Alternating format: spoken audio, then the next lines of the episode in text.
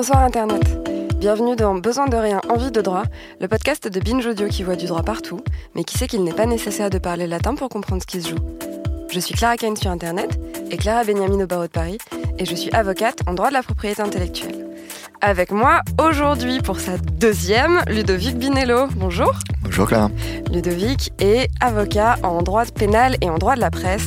Et on ne le présente plus parce que c'est sa 2000e émission. Raphaël Yotier, bonjour. Hello Clara. Bonjour. Et Raphaël est avocat en contentieux du numérique. Ils sont très forts, ils sont vifs, ils sont affûtés. Ils sont tellement brillants que ça fait mal aux yeux.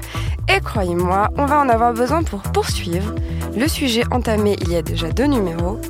Que faire contre un troll?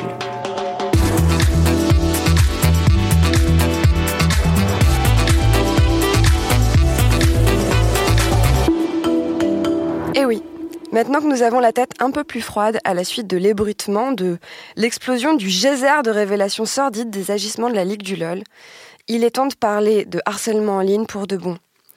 En effet, dans cet antépénultième, avant-dernier épisode, il nous avait semblé important de commencer par bien distinguer l'expression publique, la chose qu'on dit qui n'est pas très sympa, de celle qui est purement illégale. Nous avions donc parlé d'injures et de diffamation. Aujourd'hui, nous allons expliquer ensemble en quoi consiste le harcèlement en ligne pour la loi française et comment se défendre. Et on commence avec un petit rappel, puisque nous en avions déjà parlé dans l'épisode sur les nudes et revenge porn. On commence par un petit rappel de c'est quoi le harcèlement? Raphaël? Eh ben, Le harcèlement, c'est un délit. C'est un délit qui consiste en fait à avoir. C'est quoi un délit? C'est quoi un délit? C'est une infraction pénale. ok, continue. Ah, je continue. Non, il y a différents types d'infractions pénales qui sont euh, classifiées par degré de gravité. Mhm. Si on le fait euh, proprement, on va avoir des contraventions, des délits et Qui des sont- crimes. Voilà, donc un peu plus grave le délit et encore Et plus grave beaucoup le plus crime. grave le crime. Bref. C'est pas les mêmes peines, c'est pas non plus les mêmes tribunaux qui vont être en charge de prendre des décisions face à ces actes. Merci, continue. Donc le harcèlement est Le un délit. harcèlement est un délit. Et en fait, c'est le fait par des propos ou des comportements qui vont être répétés à l'égard d'une personne de euh, dégrader ses conditions de vie.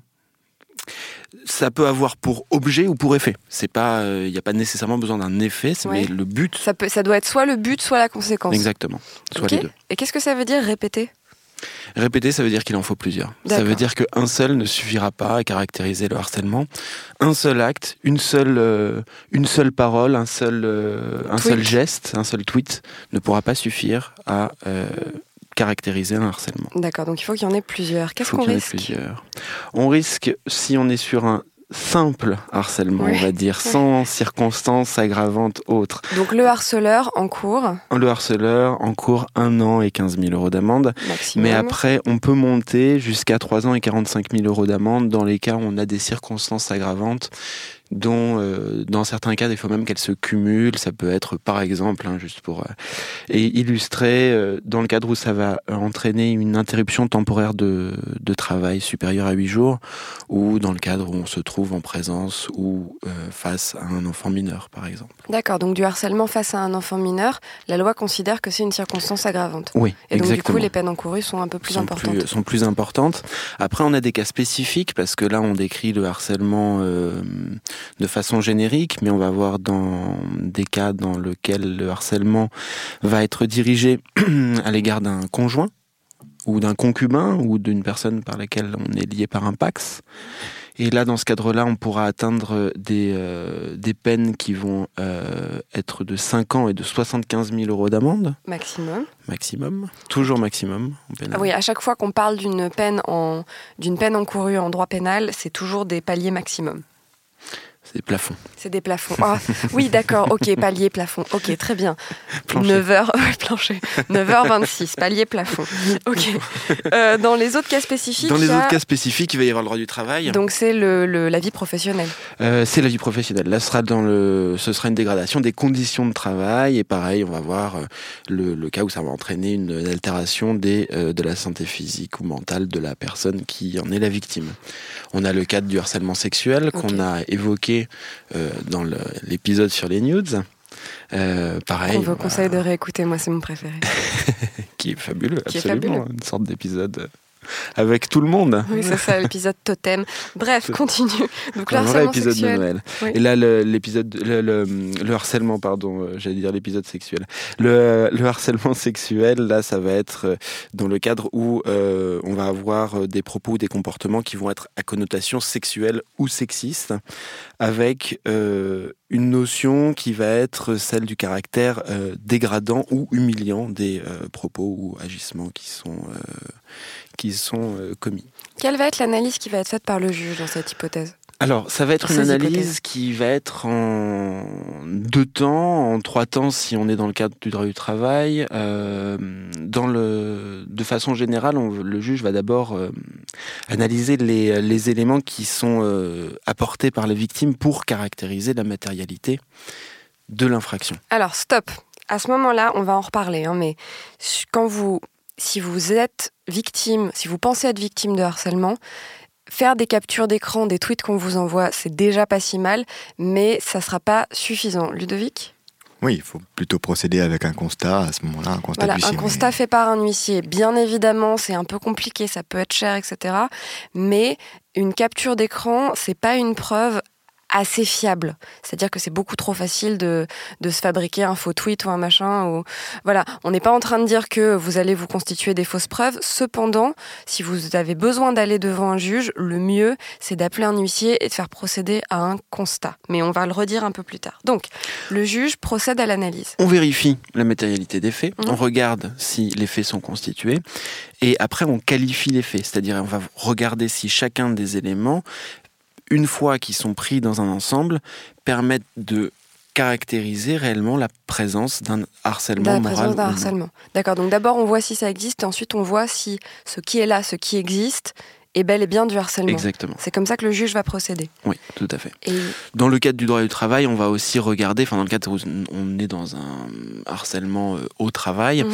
on va aussi regarder, dans l'hypothèse où ce serait l'employeur qui, qui ferait l'objet du, du, euh, de la plainte ou euh, de l'action, en tout cas de, de, la personne qui se déclare victime, on va regarder si les faits trouvent leur justification dans l'intérêt de leur leur entreprise et participe d'un exercice normal des prérogatives de l'employeur. Oui. Si c'est des consignes un petit peu, euh, un petit peu fermes ou si c'est euh, totalement inacceptable. Voilà. C'est encore, encore une fois, on revient un peu à ce qu'on a vu dans l'épisode d'avant, l'avant-dernier. C'est de, il faut faire la distinction entre quelque chose qui est désagréable et quelque chose qui est illégal. Voilà, exactement. Voilà. Voilà pour le, pour le harcèlement euh, de façon un peu générale et schématique. Il faut bien le distinguer, mais ça pareil, on l'a vu dans, euh, les, dans certains épisodes précédents, euh, ce harcèlement, il faut le distinguer des autres infractions qu'on peut être amené à rencontrer. Et donc ces autres infractions sont la diffamation, l'injure, les menaces et les atteintes à la vie privée. Notamment, il y a aussi qu'on peut citer les appels téléphoniques malveillants réitérés, mmh.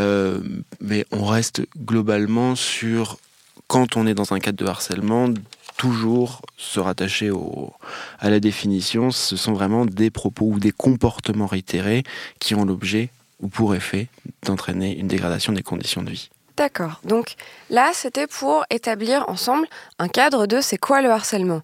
Mais les particularités de vivre en 2019 et les particularités de notamment la Ligue du LOL, c'est que les agissements avaient lieu euh, non pas à l'école ou non pas au travail, mais bien en ligne sur Internet. Et donc du coup, Ludovic, est-ce que tu pourrais nous expliquer quelles sont les particularités de ce harcèlement quand il a lieu en ligne? Alors oui, on, a défini un petit peu ce qu'était le, harcèlement euh, de manière générale, avec une définition un peu globale. Là, il y a une spécificité en ligne parce qu'il y a plusieurs types de pratiques.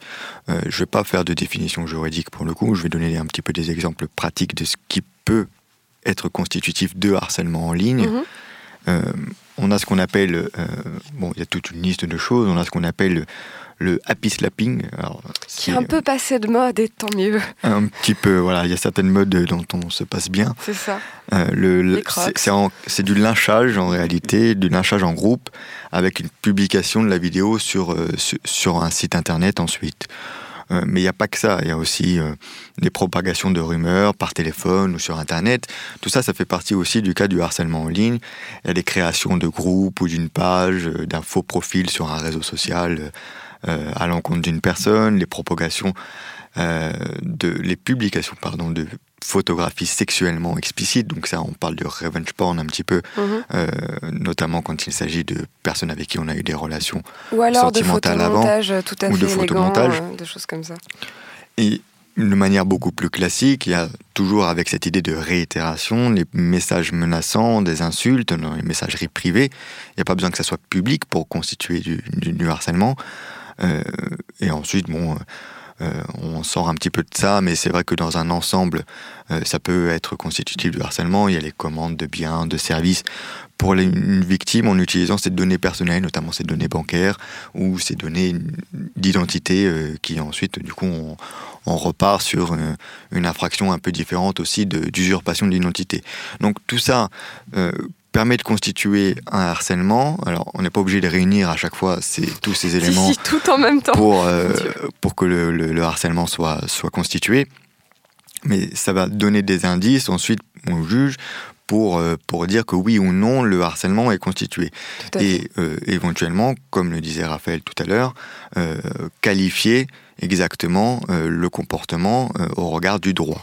Oui, on a cette idée quand même de, euh, avec la répétition des, choses qui sont faites, qu'en fait la, victime se retrouve vraiment mais encerclée. En fait, c'est-à-dire qu'il y en a partout.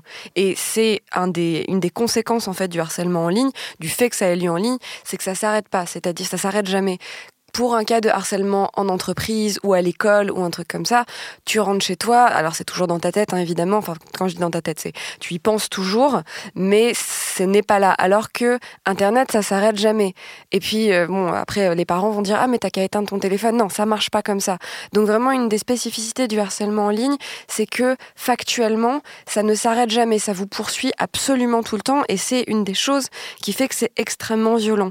Et il me semble Ludovic que tu voulais nous parler de de, quelques cas qui se sont produits récemment Alors oui, il y a plusieurs cas. Moi, j'en ai, en recherchant un petit peu, j'en ai trouvé quand même quelques-uns. Il y a un exemple un peu récent de Nadia Dam. Mhm. Euh, bon, pour résumer, euh, peut-être que il serait de bon ton d'expliquer un petit peu qui est cette femme. Euh, donc, en, plein mouvement MeToo en 2016, donc euh, Nadia Dam est une chroniqueuse sur une matinale de radio euh, et elle dénonçait des violences euh, commises à l'encontre de militantes féministes qui avaient créé un numéro de téléphone Anti-relou, si vous vous souvenez, c'était un numéro de téléphone qui servait à, si jamais quelqu'un vient vous vraiment insister pour vous demander votre numéro dans la rue, vous lui donniez ce numéro-là et euh, ça faisait un, bouclier. ça servait, euh, ça servait de diversion aux femmes, pour, pour, se protéger, ce qui est déjà un problème parce que là on est aussi sur un cas de harcèlement, on est sur du harcèlement de rue, on n'est pas sur du harcèlement en ligne. Oh, et la journaliste et la journaliste avait fait une chronique donc le matin euh, sur une matinale de radio et avait euh, expliqué euh, réellement que c'était un scandale qu'elles subissent, que ces femmes-là qui avaient créé ce numéro euh, subissent du harcèlement. Et en réponse, elle avait elle-même subi du harcèlement ensuite, mais encore plus violent, j'ai envie de dire presque, puisqu'il y avait des, vraiment, je ne vais pas lire les messages là, parce que quand j'ai recherché, j'ai retrouvé quelques messages mais il y a eu des comportements, des créations de faux profils, des insultes, etc. Oui, il y, a eu, y a eu des menaces, je crois, qui sont venues sonner chez elle. Enfin, vraiment, il y a eu un truc d'une violence et d'une escalade de, de, la menace et de, et de. Enfin voilà, on n'était pas là, on n'était plus sur uniquement des messages pas très sympas en ligne. On était sur, il me semble, des menaces sur. Alors, j'ai plus l'effet exact en tête, mais au-delà des piratages de messagerie et des piratages de réseaux sociaux, il y a des gens qui sont venus sonner chez elle et la menacer et menacer ses enfants. Et enfin bon, bref ça a été, euh, ça a été extrêmement loin.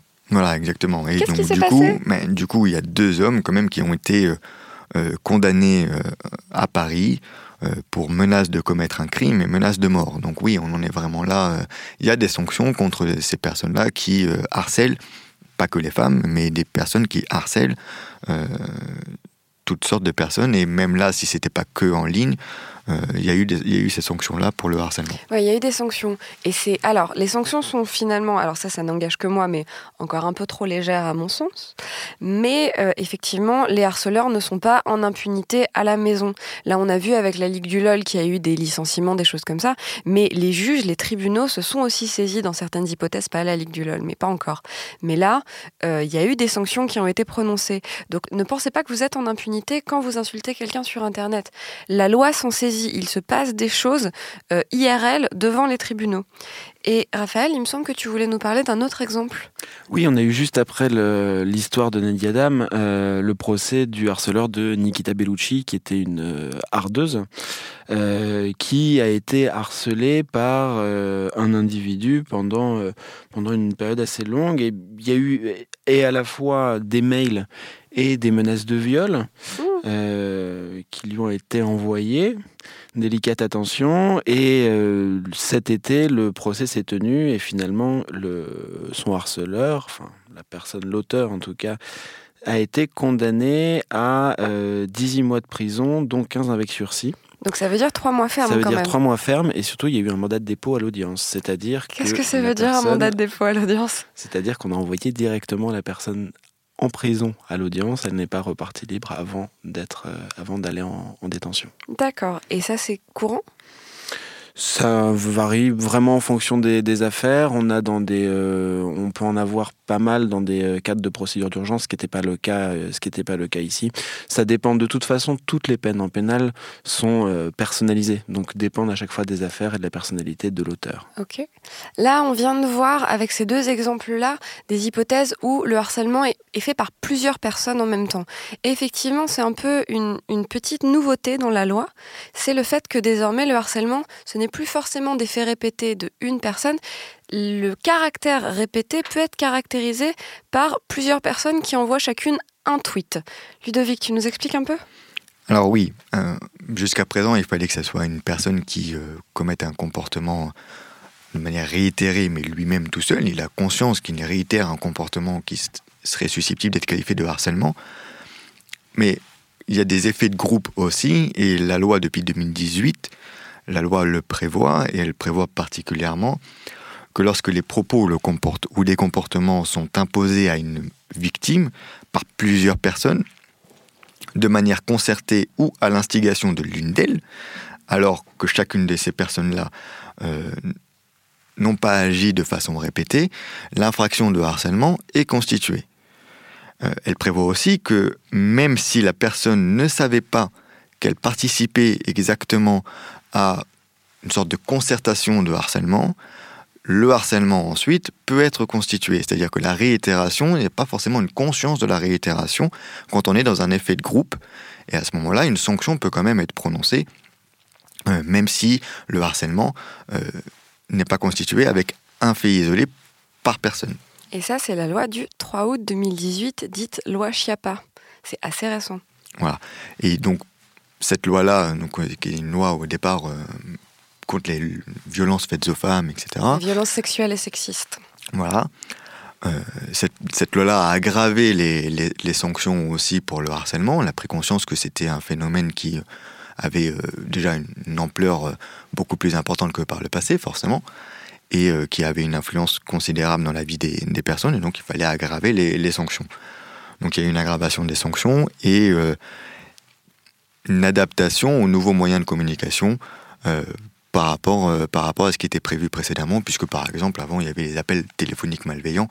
Là, maintenant, il y a un élargissement avec les mails malveillants. C'est ce qui, moi, me semblait très très intéressant, et on en a déjà parlé un peu dans cette loi Chiappa, c'est vraiment que elle a été pas mal décriée, il y a eu des tonnes de fake news sur ce truc, enfin bref, mais en vrai, avec tout ce qu'on pourrait critiquer dans cette loi, elle a au moins le mérite, et c'est un immense mérite, de prendre en considération l'époque et donc de s'adapter à des entre guillemets nouvelles méthodes de harcèlement et à mieux les encadrer et à mieux les appréhender. Je vois Raphaël qui hoche la tête. Oui, enfin, oui, je suis entièrement d'accord avec toi. C'était pas non plus complètement absent du code pénal jusque-là l'utilisation des moyens euh, des moyens électroniques pour euh, commettre ouais, mais le côté le harcèlement en groupe, tu vois, le côté meute qui arrive sur toi. Oui, oui, non, je, suis complètement d'accord là-dessus. Enfin, ce que je, juste pour clarifier, c'était pas vierge du code pénal. C'était pas vierge avant. C'était juste, c'est juste ça.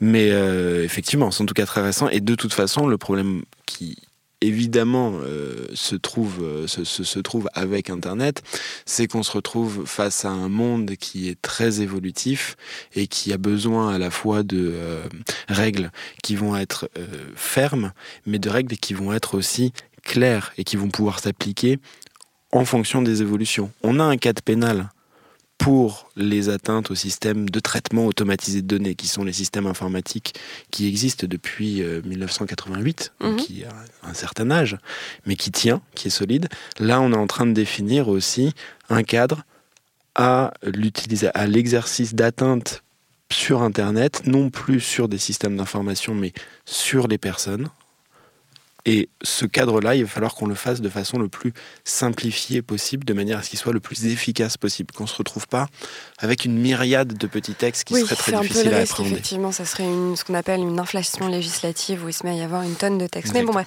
on revient au moyen d'action un petit peu plus tard dans l'épisode, 600 minutes à peu près. Allez vous faire un café.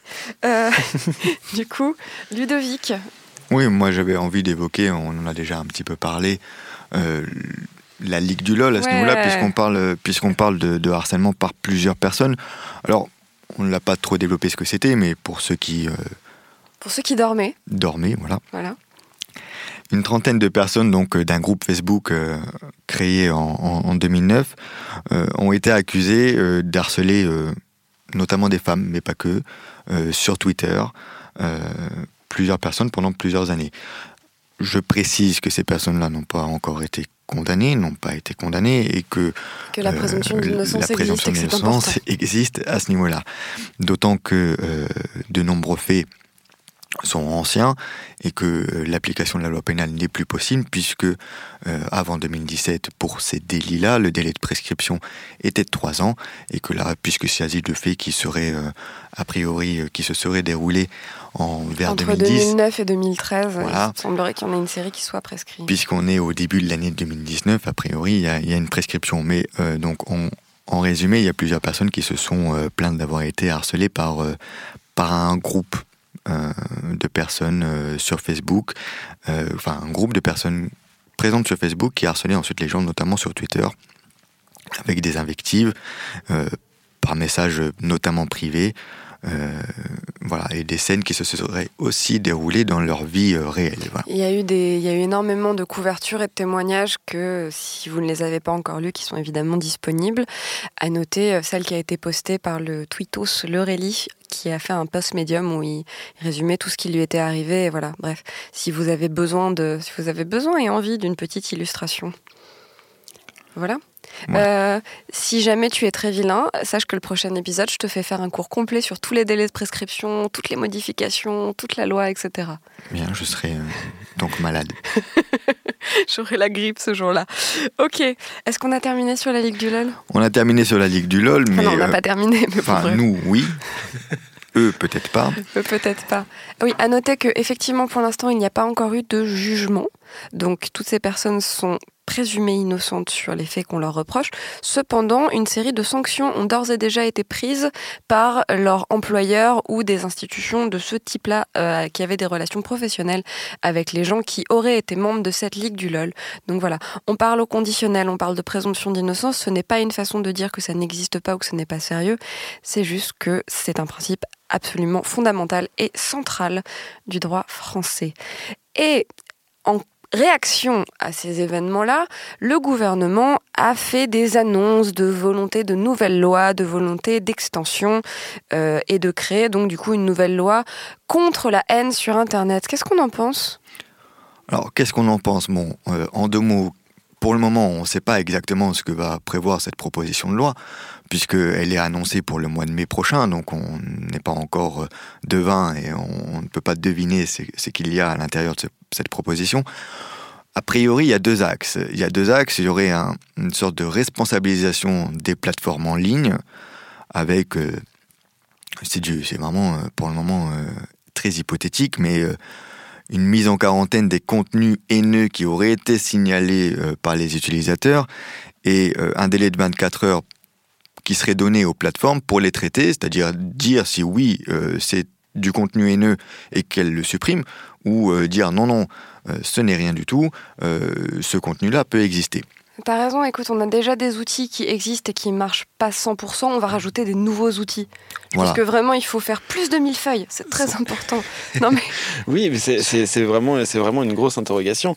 Euh, Là-dessus. je suis de euh, mauvaise foi, hein, mais il y, y, a vraiment, en tout cas, moi, ce que ça m'évoque là, c'est que c'est un côté, on va créer des nouveaux outils et ils existent déjà, les outils. Ouais, ils existent déjà, ils sont, euh, ils sont euh, déjà là et déjà utilisables. Après, il faut savoir les utiliser aussi.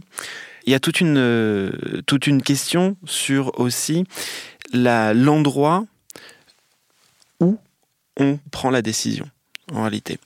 Ce qui se passe, c'est que pour l'instant, on a des outils juridiques qui nous permettent, en passant par un juge, d'obtenir les informations sur les internautes qui publient les contenus, de, que ce soit par le biais de réquisition, c'est-à-dire par l'autorité judiciaire elle-même qui va euh, demander aux intermédiaires techniques de, euh, de, communiquer des informations ou non, ou que ce soit directement par le biais d'actions de particuliers. Mais les outils juridiques sont là. Et il y a une tribune d'Alexandre Archambault, qui est un responsable des affaires réglementaires, enfin l'ancien responsable des affaires réglementaires de Free, qui est Je un avocat. Je ne pas de définir ça, continue. C'est gentil. C'est quoi les affaires réglementaires? Non, stop, stop, Les affaires réglementaires de Free, spécifiquement? qui, est, qui, est avocat, euh, qui est avocat maintenant, qui, euh, qui a fait une tribune sur Next Impact euh, le 25 février dernier, qui ont fait des bisous. Next Salut Marc. Et euh, ce... Alexandre Archambault explique que les outils juridiques sont là, mais que les moyens qui sont alloués à la justice sont encore beaucoup trop faibles. Pour vous donner juste une illustration qu'il donne dans, son, dans sa tribune, pour 100 euros de budget de dépenses publiques, il y a 40 centimes qui sont alloués à la justice. À la justice tout court. À la justice tout court. Donc quand, tu quand la France dépense 100 euros au total, il y a 40 centimes pour la justice, ok. Et donc là, on se retrouve dans des situations où ce sont des, euh, même si on a des outils, ce sont quand même des, euh, des actions qui peuvent avoir un certain coût, en tout mhm. cas qui mobilisent des gens sur le terrain, un coût humain quoi qu'il arrive.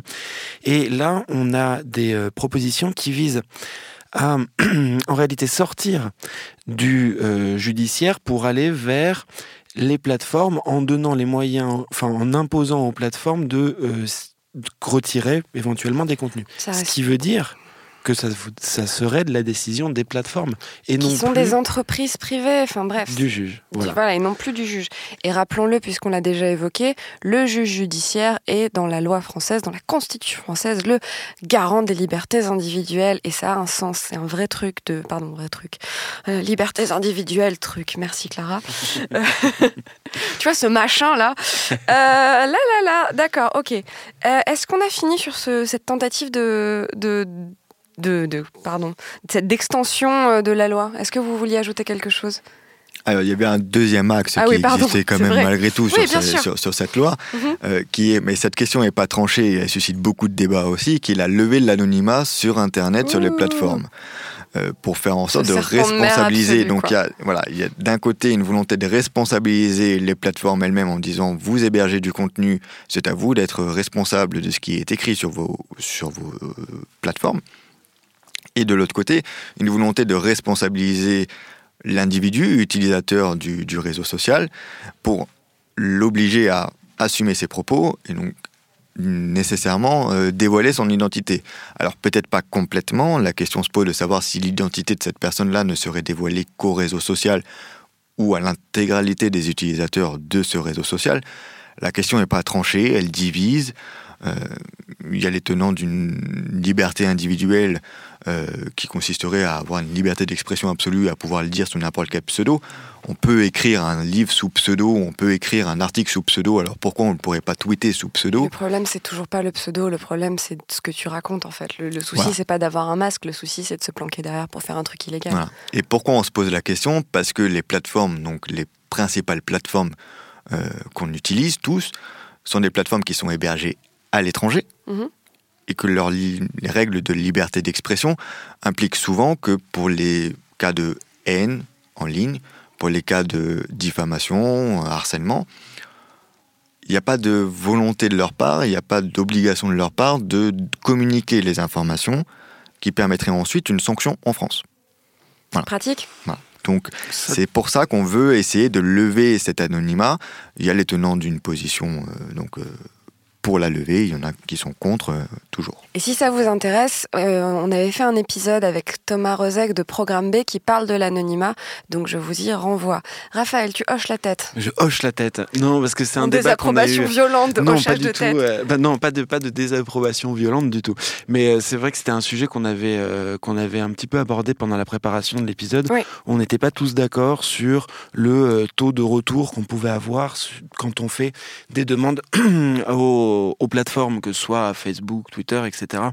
Euh, j'ai le sentiment quand même, mais après c'est pas un sentiment qui est partagé du tout et on est assez divisé là-dessus que euh, ils ont euh, la volonté de euh, quand même répondre à ces à ces demandes. Après ils le font Quand par- tu dis ils, c'est les hébergeurs, les, les hébergeurs, ouais. Après Facebook, Twitter. Il y, a un, il y a un désaccord entre, euh, entre nous là-dessus. Il y a eu des retours, des non-retours. On a des expériences un peu différentes sur le. En gros, si vous êtes un peu perdu dans ce qu'on est en train de dire là sur notre désaccord et nos retours, Mhm. euh, c'est l'idée de dire que quand on adresse un, un courrier d'avocat à une plateforme en lui disant ce truc-là c'est illégal, merci de le retirer, on a des, des, des succès un petit peu euh, variables et il y a un aléa euh, assez existant. Et donc du coup, certains praticiens, certains avocats ont vraiment l'impression qu'ils qu'ils parlent dans le vide, qu'ils envoient un mail dans le vide, alors que d'autres avocats ont plutôt de, bons retours et arrivent à, obtenir des choses euh, de, ça. Donc pour l'instant, c'est vraiment un peu, il y a à boire et à manger, quoi. On sait pas trop ce qu'on en pense. Oui, enfin oui, c'est un peu, euh, c'est un peu compliqué. Enfin c'est. Oui, on n'est pas obligé, t'inquiète, de régler euh, tout un conflit jurisprudentiel là en une minute, vite. oui, on va, on va tout régler là maintenant tout On de va suite. tout régler là maintenant. Non, non, mais c'est vrai que c'est, c'est vrai que c'est variable, c'est vrai qu'on sait pas. En tout cas, ce qu'il y a, c'est que la, la levée de l'anonymat, ça pose aussi, à mon sens, deux, euh, deux, ça pose deux questions euh, supplémentaires, qui est que l'anonymat, c'est quand même aussi très utile aux victimes Mhm. et pas, sim- sim- pas seulement aux auteurs. C'est-à-dire, c'est pas seulement un moyen pour euh, des personnes de se cacher et de commettre des, ac- des actes délictueux. Ça permet aussi euh, aux gens qui euh, veulent communiquer et veulent s'exprimer sur Internet de pouvoir le faire. Quand bien même ils se retrouveraient face à des gens qui aimeraient bien savoir où ils habitent, que ce soit au niveau simplement de relations entre personnes ou que ce soit à des niveaux euh, autres. Et euh, le, deuxième, euh, le deuxième élément, le deuxième point que ça soulève, c'est aussi que c'est intéressant de vouloir lever l'anonymat sur Internet. Techniquement, j'ai un peu plus de doutes sur la façon dont ça peut être réalisé. Ouais, on en avait déjà parlé. Bref, maintenant qu'on a bien compris en quoi consistaient toutes ces infractions et toutes ces situations, qu'est-ce qu'on fait quand on est victime? Et d'abord, qu'est-ce qu'on fait euh, dans une phase euh, hors judiciaire? Et ah oui, et avant d'attaquer ça et de dire Raphaël, qu'est-ce qu'on fait dans une phase hors judiciaire? Je voudrais vous rappeler, comme on l'a dit un petit peu plus tôt, que une capture d'écran ce n'est pas suffisant et que idéalement, quand il vous arrive quelque chose, quand vous recevez euh, des messages, des manifestations qui sont du harcèlement ou qui, à votre avis, constituent du harcèlement, il faut faire un constat d'huissier. Et évidemment, euh, ça peut être un petit peu compliqué de prendre son téléphone, d'appeler un huissier et de demander un constat. Et une nouvelle fois, n'hésitez pas à vous faire accompagner et à vous faire assister par des professionnels, et notamment des avocats. Donc, D'un point de vue hors judiciaire, a- Raphaël, tu connais des avocats? J'en connais certains. Vas-y, je t'en prie, d'un point de vue hors judiciaire. D'un point de vue hors judiciaire, on a des moyens euh, qui permettent de euh, simplifier entre guillemets les procédures pour accéder aux hébergeurs. Et quand je disais qu'on n'était pas euh, tout à fait d'accord tout à l'heure sur les taux de réponse ou non des hébergeurs, il y a en tout cas une question qui est clairement de fond qui reste, c'est que pour arriver à obtenir quelque chose, ça demande vraiment d'avoir une euh, Donc obtenir un retrait, une un retrait, une identification. identification, euh, quoi que ce soit, ça demande un travail qui, est- qui est très très conséquent. Et ça, c'est vrai que pour le coup, ça peut être vu comme, euh, ça peut être vécu comme euh, une entrave à la possibilité de euh, de contacter, d'obtenir des informations sur Internet. Hors judiciaire, on a euh, le signalement euh, en ligne. Normalement, les intermédiaires doivent mettre en place un quoi un dispositif, intermédiaire? un hébergeur, Mhm. un fournisseur d'accès à Internet Mhm. qu'on a défini euh, Mille fois. mille fois, Donc, ils mille doivent- fois. Ils doivent mettre en place des dispositifs facilement accessibles et visibles, permettant à toute personne de porter à leur connaissance ce type de données, ce type de comportement, ce type de manifestation. Exactement. Exactement, on a ce signalement-là. On a la possibilité aussi de euh, faire un signalement qui va respecter des règles très spécifiques qui sont prévues à l'article 6.1.5 de la loi sur la- pour la confiance dans l'économie numérique. Je de sais que je prends des risques, mais on est en fin d'émission. Et je vous ai déjà dit qu'il fallait qu'on se dépêche. Allez Et euh, sinon, on a aussi la possibilité de euh, mettre en demeure ou de sommer soit l'hébergeur si on n'a pas l'identifi- l'identité de la personne euh, concernée, soit euh, la personne visée. D'accord. Et du coup, ça c'est hors judiciaire, ça c'est avant le juge ou ça c'est hors du juge. Euh, mais du coup, qu'est-ce qui se passe si... Ah oui, et en pratique, allez voir un avocat. Qu'est-ce qui se passe si on décide qu'on part au procès? Ludovic. Alors, on- quand on décide de partir au procès, on peut y partir pour plusieurs raisons déjà. On peut essayer d'y partir pour obtenir la suppression du contenu simplement, Mhm. une identification de la personne qui a publié ce contenu et la suppression de celui-ci, ou alors pour obtenir une condamnation de celui-ci. C'est deux choses différentes. Et donc, il y a, à mon sens, deux hypothèses. Une requête qui serait une requête adressée à un juge, euh, requête pour aller vite. Donc, ça peut être ce qu'on appelle classiquement les procédures de référé, les procédures d'urgence, pour identifier et obtenir la suppression rapide euh, du contenu qui nous porte atteinte. Donc là, pareil, on va saisir le juge. Euh, il vaut mieux être assisté par un avocat, effectivement, parce qu'il y a des règles un peu spécifiques et qu'il faut avoir préalablement, éventuellement, averti l'hébergeur, etc., pour obtenir ensuite la suppression. Mais, et majoritairement, quand on se sent victime d'une infraction, tout le monde va avoir envie de déposer une plainte. Comment on dépose une plainte? On dépose une plainte, soit tout seul, comme un grand, euh, en allant au commissariat Mhm. et en disant voilà, j'ai été victime d'harcèlement en ligne ou pas d'ailleurs, euh, et euh, je souhaite qu'une enquête ait lieu pour savoir qui a fait ça et pour ensuite obtenir la condamnation de la personne qui a, qui a fait ça. Ou alors on peut euh, adresser directement sa plainte au procureur de la République par courrier ou en allant le déposer au tribunal, là où est le, le procureur de la République. Et à ce moment-là, le procureur va diligenter une enquête. Alors, c'est pas de la promo, je vous assure que ce sont des procédures, ce sont des démarches très difficiles et une nouvelle fois, nous ne saurions que trop vous recommander de vous faire accompagner par un avocat. C'est des choses où c'est difficile de s'improviser quand même. Voilà, je pense qu'on a déjà insisté tout à l'heure sur les cas de qualifications multiples qu'il pouvait y avoir et les, les constats qu'il devait y avoir, etc. Et que forcément, pour une personne qui maîtrise un petit peu moins ces sujets-là, il vaut mieux être accompagné. C'est Voilà. ça, moi je ne sais pas réparer un lavabo euh, et potentiellement mon plombier ne sait pas déposer une plainte. Voilà, chacun fait son truc. Voilà. Bon, et un dernier point, parce qu'on a quand même parlé beaucoup de la personne qui se sent victime Mhm. d'harcèlement. Qu'est-ce qu'on fait quand on est la Voilà. personne qui est accusée de Voilà, harcèlement le- la difficulté, c'est qu'on est aussi parfois euh, la personne qui est accusée de harcèlement alors qu'on n'a potentiellement rien fait non plus.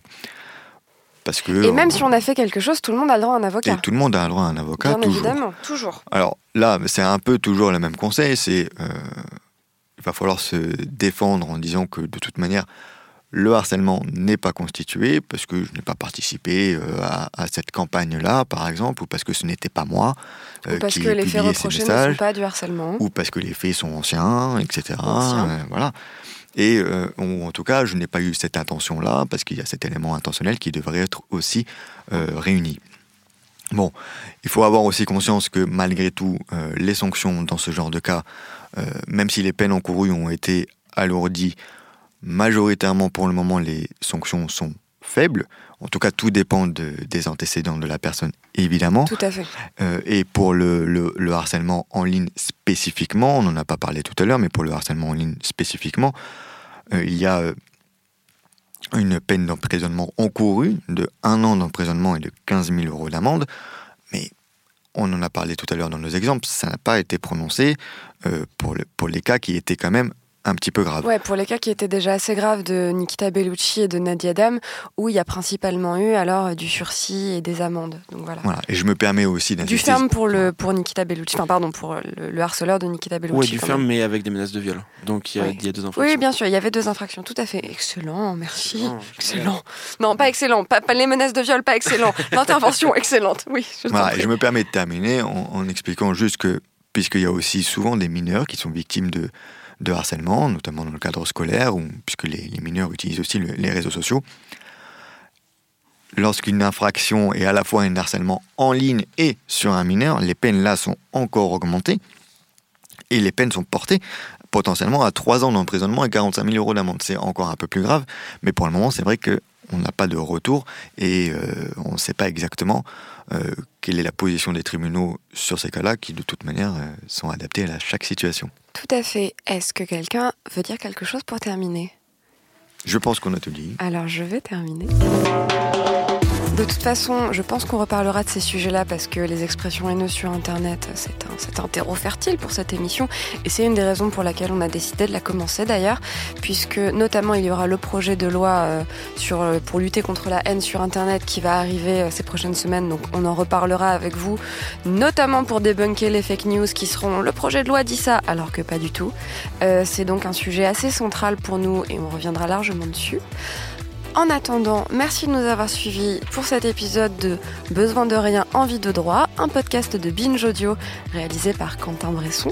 Nous sommes présents sur les réseaux sociaux, nous vous invitons à nous suivre et à nous dire ce que vous avez pensé de l'épisode, peut-être à poser vos questions pour de prochaines euh, occurrences. Et on se retrouve dans 15 jours. Binge.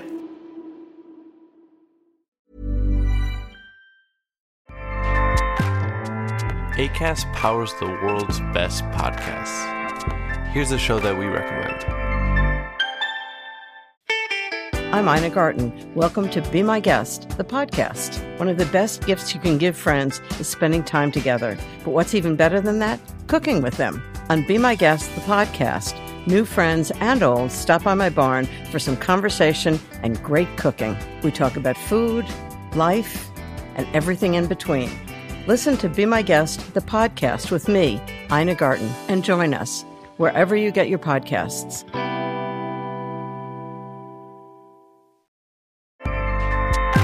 ACAST helps creators launch, grow, and monetize their podcasts everywhere. ACAST.com.